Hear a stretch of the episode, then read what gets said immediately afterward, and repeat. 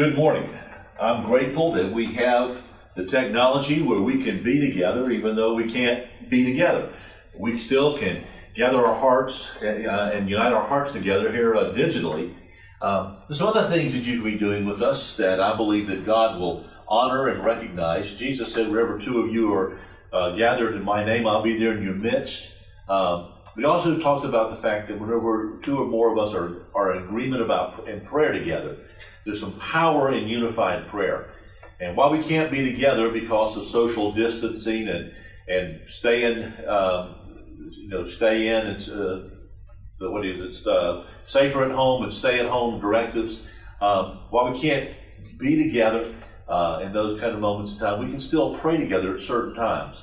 Uh, every Sunday morning at 7:30, there's a group of guys that would gather and pray. And this morning, I got text from uh, from John Neal saying he was there praying. And remind us, 7.30 Sunday morning, this is when we pray. And so you can join us every Sunday morning as long as we have to stay uh, distancing from each other. Uh, but also Thursday night at 6.30 is another wonderful opportunity uh, for us to, wherever we are, just stop wherever you are and pray. We can't gather together and pray, but we can stop where we are and pray. And I believe God will honor that as well.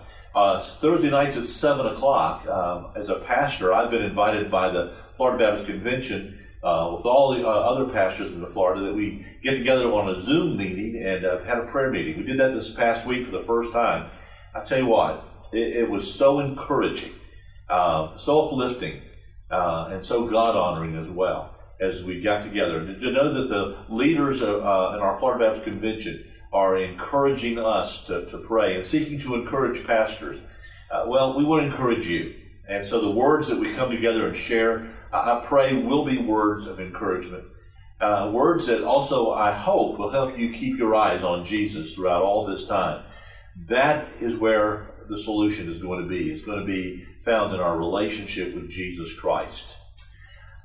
I don't know anybody that, uh, uh in their right mind, that would have chosen to have a pandemic. Uh, I didn't choose coronavirus, uh, COVID 19, neither did you, but, but here we are. And while we could not choose that, there is a choice that we have that we exercise every day, whether we realize it or not, and that is this we have a choice of our attitude. Uh, our attitude is so very, very important we make choices every day and so many different about so many different things. Some things more important than others. Some things more significant than others. But but this this choice about attitude is vital. Indeed it's probably the most crucial thing we do uh, every day because your attitude is going to impact your life and, and your functioning more than than your intellect your education your talents your other abilities your technical abilities your opportunities, e- even your work ethic. Uh, John Ma- uh, Maxwell, in his book, The Winning Attitude, talks about some truths about your, your attitude. And one of those truths is, is that your uh, attitude chooses your approach to life. Are you pessimistic or are you optimistic? Well, that's a result of your attitude. Uh, your attitude determines your relationship with other people. Uh, are people drawn to you or people repelled by you? Are you easy to get along with or are you hard to get along with? Your attitude makes uh, determines that. Uh, your attitude many times is the only difference between success and failure. Because also your attitude at the beginning of a task will determine its outcome more than anything else. If you don't believe so, ask the shepherd boy by the name of David as he stands in a battlefield in front of the Philistine giant Goliath. While he's standing there, the armies of Israel are behind him in the hills, shuddering in fear. And their attitude was, This giant's too big to fight. David standing before that giant, thinking to himself, This giant's too big to miss. And you know the rest of the story. Your attitude also can turn problems into blessings. When there's roadblocks in your life, interruptions, are these obstacles or these opportunities? Your attitude will determine that. Your attitude also can give you an uncommonly good perspective. You know, the psalmist said, This is the day the Lord has made. I will rejoice and be glad in it. Well, today is no less a day God has made than any other day, even in a day of COVID 19. But I still can choose to rejoice in this day and be glad in it, and it will determine the rest of my perspective for the rest of the day. Finally, you need to understand that you say, Well, I'm a Christ follower. But even if you're a Christ follower, that does not guarantee that you have a positive attitude or a good attitude. Um, there's just as much temptation for Christ followers to give into stinking thinking as there is for those that have no relationship with Jesus Christ. But here's the good news I want to share with you this morning, and that good news is that you have a choice about your attitude. Viktor Frankl says it's the last of the human freedoms. It is a choice that you have that, that no one can take away from you. Uh, picture with me Dennis the Menace, the little cartoon I saw a long time ago. Dennis is in the corner, which is nothing unusual for Dennis, but he's looking over his shoulder. He's hollering back at his mom. Uh, I may be standing in a corner, but on the inside, I'm outside in the yard playing. That's attitude. And it's the kind of attitude that you and I can have that no one can take away from us. See, we have little or no control over what people or life or circumstances do to us, but we do have a choice about our attitude in the midst of those situations, and our attitude will determine our response in those situations as well. And I'll tell you what, right now, my attitude, your attitude, are crucial about how we're going to navigate these days that we're facing. God's Word talks to us about our attitude. In Paul's letter to the Philippians, beginning with verse uh, chapter 4, verse 4, Paul says these words Rejoice in the Lord always, and again I say, rejoice. Let your gentleness, gentleness be known to all men. The Lord is at hand. Be anxious for nothing, but in everything by prayer and supplication, with thanksgiving, let your requests be made known to God, and the peace of God, which surpasses all understanding, will guard your hearts and minds through Christ Jesus. Pray with me. Father, this morning, as we come to your word, we just simply ask you to speak to our hearts. Right now, Father, help us to put aside all other thoughts and, and Father, to focus on you. Help us, Lord, to hear from you. You have a word of comfort. You have a word of encouragement, a word for us. So help us, Lord, to be still, to know that you're God.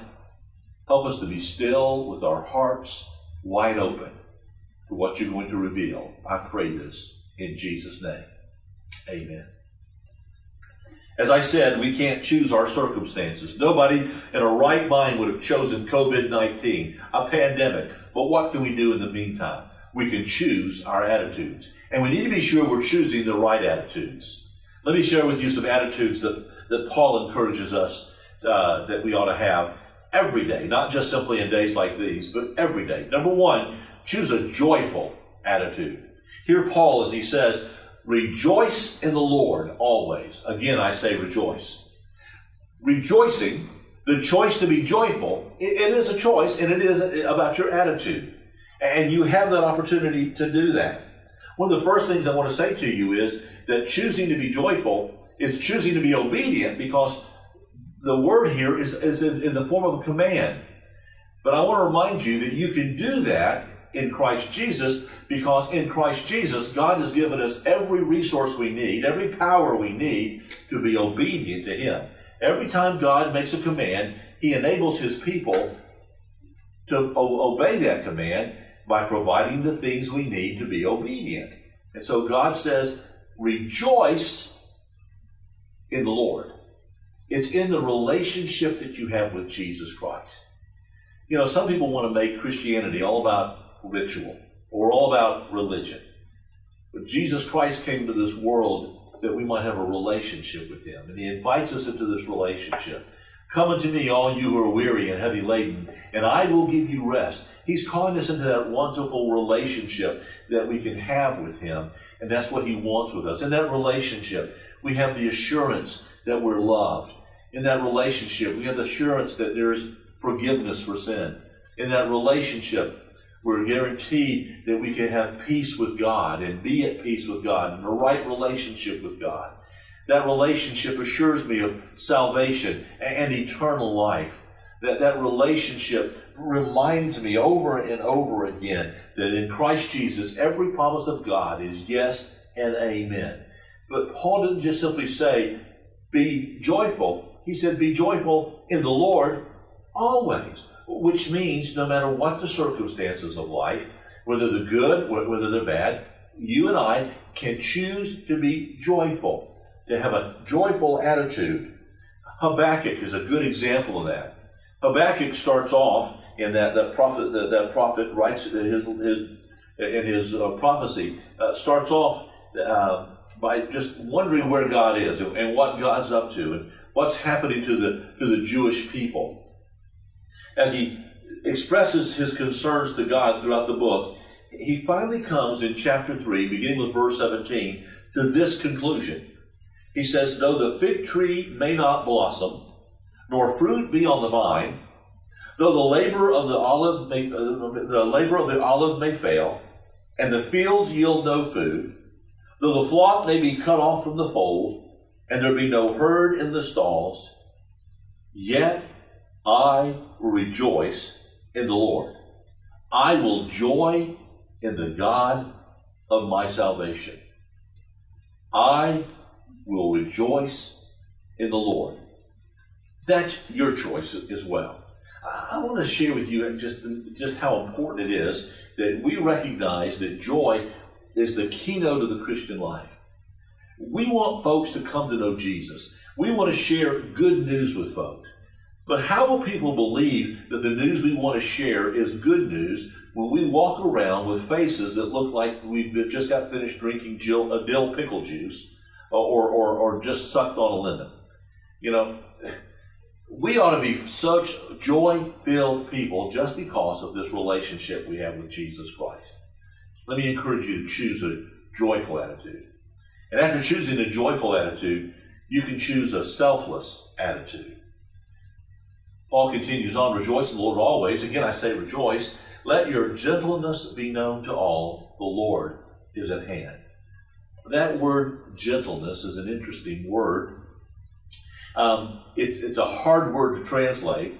Um, one of the ideas is uh, uh, of, a, of a, an animal, uh, pictures of, of it rather, is a, of an animal whose strength is brought under control, like a, a huge horse that it, all of its power and its energies and its spirit are brought under the control uh, of its tamer. Um, but there's also another attitude in there, that another aspect of that. There's an aspect of selflessness, and though this word's so hard to, to come up with a good word in the English to translate, um, this idea of selflessness is there because this is a picture of a person who refuses to stand on his or her rights. It's a picture of a person who's chosen to be courteous, who's chosen to be generous, who's chosen to be respectful of other individuals, um, and at the same time, in order to do that, denies themselves. Much like Jesus did when he said that he had not come into this world to be served, but rather to serve. Years ago, I remember reading a book. I was a teenager. It was written by the late Christian humorist Grady Nutt, and it talked about um, joy. And, in there, he had a formula for joy, and he used the word joy um, as an acrostic about for his formula. He said, "Joy is a result of J, J uh, meaning Jesus, putting Jesus first. The second letter is O, and so therefore O stands for others, and so others are second, and then Y, the last letter, stands for yourself, and yourself last. Jesus first, others second, yourself last.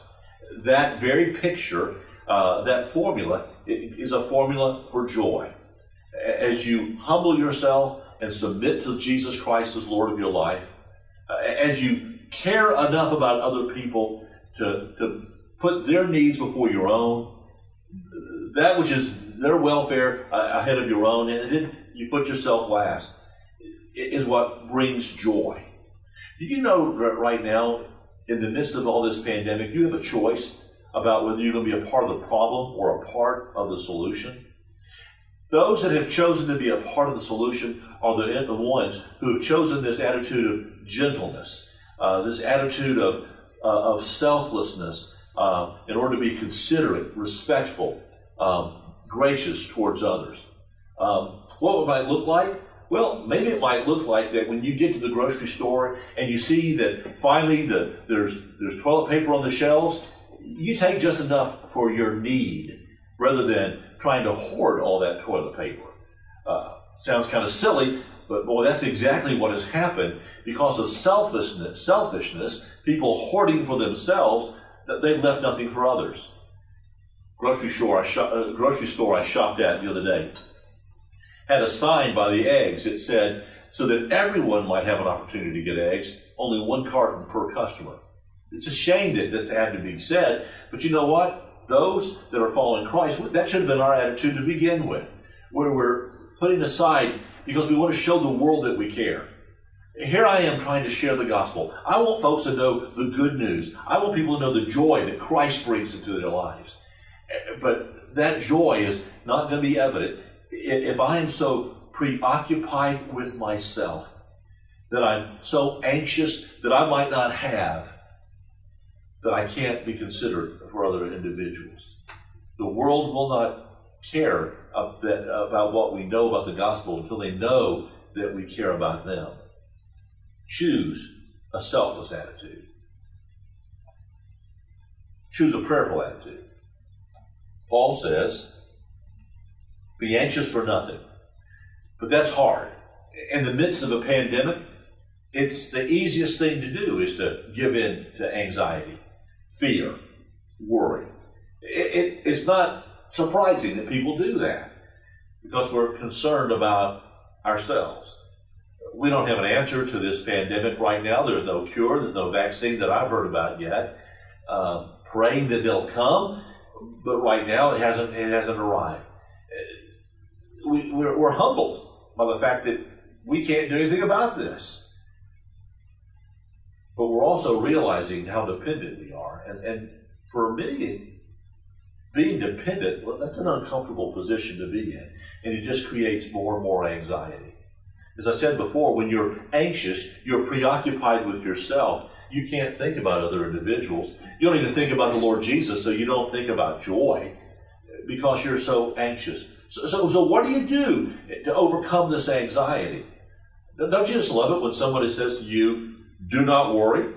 Jesus in the Sermon on the Mount said, don't worry about what about your life, about what you're going to eat, or what you're going to drink, or what you're going to wear. Paul says, be anxious for nothing. Don't you wish it was just that easy?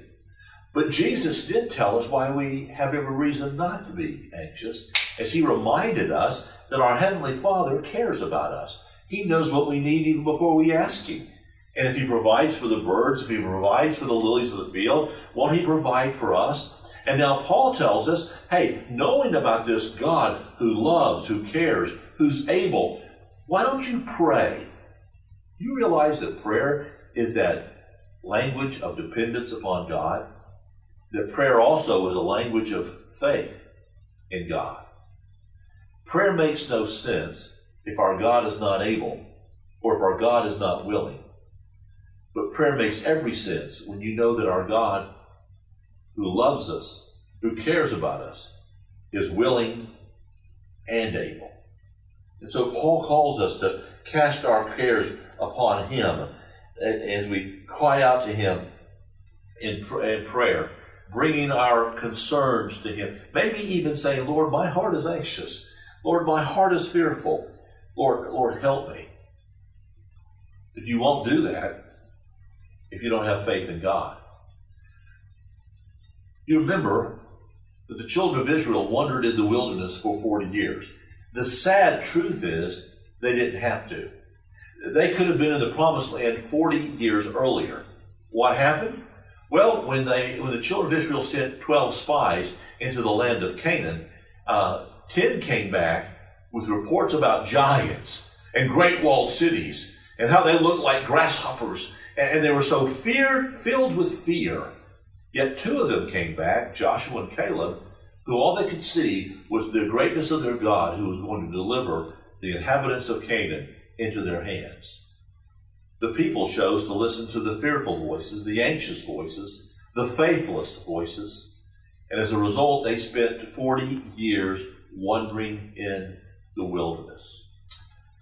I don't anticipate this damn pandemic going on for 40 years, but, but I wonder if instead of giving into fear, if we would do what God tells us to do and call upon Him.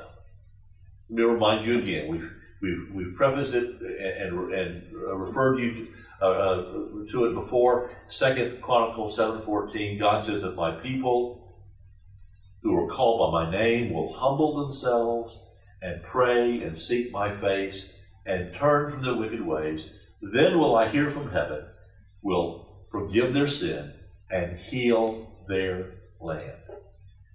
We may have a bigger role to play in the, the solution than we realize. But we'll never know until we begin to express our confidence in God through prayer. Be prayerful. You also can choose to be thankful. Paul adds to that as you bring your, your anxiety to the Lord, you cast your cares upon the Lord because He cares about you. As you pray, as you bring your supplications, your requests before the Lord, He says to do so with thanksgiving. Why? Well, have you ever noticed that thankful people tend to be positive people? Thankful people tend to be joyful people. Have you ever noticed that the folks that are ungrateful tend to be some of the grumpiest, most miserable people in the world? It's all about attitude. Every time you and I stop to remember what God has done for us, it creates within our hearts that thanksgiving. We recognize God has been with us in the past. God has delivered us in the past and gives us confidence that God is going to do the same now and well into the future. A thankful heart is a joy filled heart. A thankful heart realizes God's my provider, so I don't have to worry about myself. I can give myself to caring for the needs of others. A, a, a, thankful heart is a heart that brings every need before the Father, thanking Him ahead of time knowing, Father, this is my need today, and, and Lord, you've met my needs in the past, and I know that you're going to meet my, my needs in the future, and, and I can give you thanks right now because, Lord, I choose to remember your goodness and your faithfulness. I choose to remember your all sufficient power, and I choose to remember your all sufficient grace, your willing heart to meet me at the point of my need. Father, I am thankful. And then finally, Paul says to choose a peaceful heart. As he says, and the peace of God, which surpasses all understanding, will guard your hearts and minds through Christ Jesus. Well, let me change something. God, Paul didn't really tell us to choose a peaceful heart. You know what Paul said? Paul said, if you'll choose to be joyful, if you'll choose to be selfless, if you'll choose to be prayerful, if you'll choose to be thankful, the natural result will be peace. That's what it says. go back and read it again. You read it. Rejoice in the Lord always. Be, let your gentleness be known. Don't be anxious. Pray with thanksgiving. Let your request be made known to God. And the peace of God. God's peace will take up a station at, at your heart's door. So when anxiety and fear come knocking, God's peace is standing at the door of your heart, that peace that passes all understanding. Drawing its sword and lifting up the shield and declaring, Stop. You have no right here. You have no place here. Be gone. That's God's promise. And the peace of God, which surpasses all understanding, will guard your hearts and minds in Christ Jesus. Your attitude makes all the difference. If you get into an airplane, get into the cockpit, and they'll look upon the instrument panel, in almost every airplane, there is a little instrument called an attitude indicator. Because your plane, every plane has an attitude. Isn't that amazing? Planes with attitudes. The attitude of an airplane is its position in relationship to the horizon. Uh, it, your, your airplane is either going to have a nose high position or a nose down position. And, and just like it is with your life, uh, position, uh, attitude determines performance. A nose high attitude, the plane is climbing. A nose down attitude, the, the plane is descending. Your attitude makes a difference there. And that plane's attitude. So the pilot, as he seeks to direct the plane, cause the plane to perform the way he wants it to, he adjusts the attitude of the airplane. That's how it is in your life and in my life. What kind of attitude, what kind of performance will we will we have in life? Are, are, are we going to be ascending or, or descending? Are we going to be gloom, uh, joyful or are we going to be gloomy? Are we going to be selfless or are we going to be self preoccupied? Are, are we going to be confidently prayer, prayerful or, or, will we be anxious? Are we going to be thankful or will we, or will we be thankless? Or will we, will we be filled with God's peace or will we be filled with despair? It's a matter of attitude. You have a choice in your attitude. It's your choice. No one else can make it for you. Let me encourage you. Choose wisely. Father, I pray that you will fill our hearts with joy, with selflessness, with faithfulness to be prayerful, with thankfulness, and with your peace. I pray this in Jesus' name. Amen. Joy is your choice. But I want you to remember that Paul said, rejoice in the Lord. It's in a relationship with Jesus Christ that you discover that joy. Now I realize that some of you that are watching us are members of Seminole First Baptist Church. You're members of our church family. Praise God that you're here this morning. Some of you are friends of Seminole First Baptist. And some of you have just stumbled upon our broadcast, and, I, and I'm glad that you have. But I want to ask you this morning do you have a relationship with Jesus? Because you see, it's only in a relationship with Him can you know all these attitudes, that you're enabled and empowered to have these attitudes. Uh, that decision about Jesus Christ is the most important decision. Some people say, well, I, I don't want to be a Christian because I'm just not religious. Well, it's not about religion, it's about a relationship. Jesus calls you to know Him personally. Know Him as the Lord of your life. Know Him the greatest friend you've ever had, the forgiver of your sins, the leader of your life. And it comes by humbly submitting yourself to Him, acknowledging that you've made a mess of your life in the past, and that's why you need Him, because only He, and he can fix the mess that you've made. And so you depend upon Him. You turn away from trying to fix it yourself. You turn away from trying to live life the way you want to and begin to realize He has the solution. He has the direction. You gladly, willingly follow Him as one of His followers from this day forward. If you've never made that decision, we're going to give you opportunity to do so. You can respond. Right now on Facebook, you can respond. Or you can send us an email to office at SeminoleFirstBaptist.com. That's office at SeminoleFirstBaptist.com. And let us know if you want to know more about Jesus. You want to know about more about a relationship with Him. We're going to be more than happy to get back in touch with you and help you understand how you can begin to know joy, selflessness, prayerfulness, thankfulness, peacefulness, all because of an attitude that you've chosen that Jesus Christ makes possible. I hope you'll make that decision if you've never made it before. Those of you that are in Christ, you already have that relationship. Choose the right attitudes. And may God bless you.